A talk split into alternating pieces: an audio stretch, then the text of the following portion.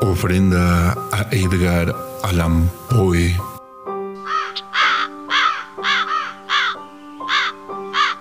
Bajo el cielo marchito, un viejo cuervo batía su tristeza y con su plumaje maldito ataba la muerte a la belleza. No hubo luz ni primavera para acariciar su estancia, pues la vida cual ramera le fue arrancando su infancia.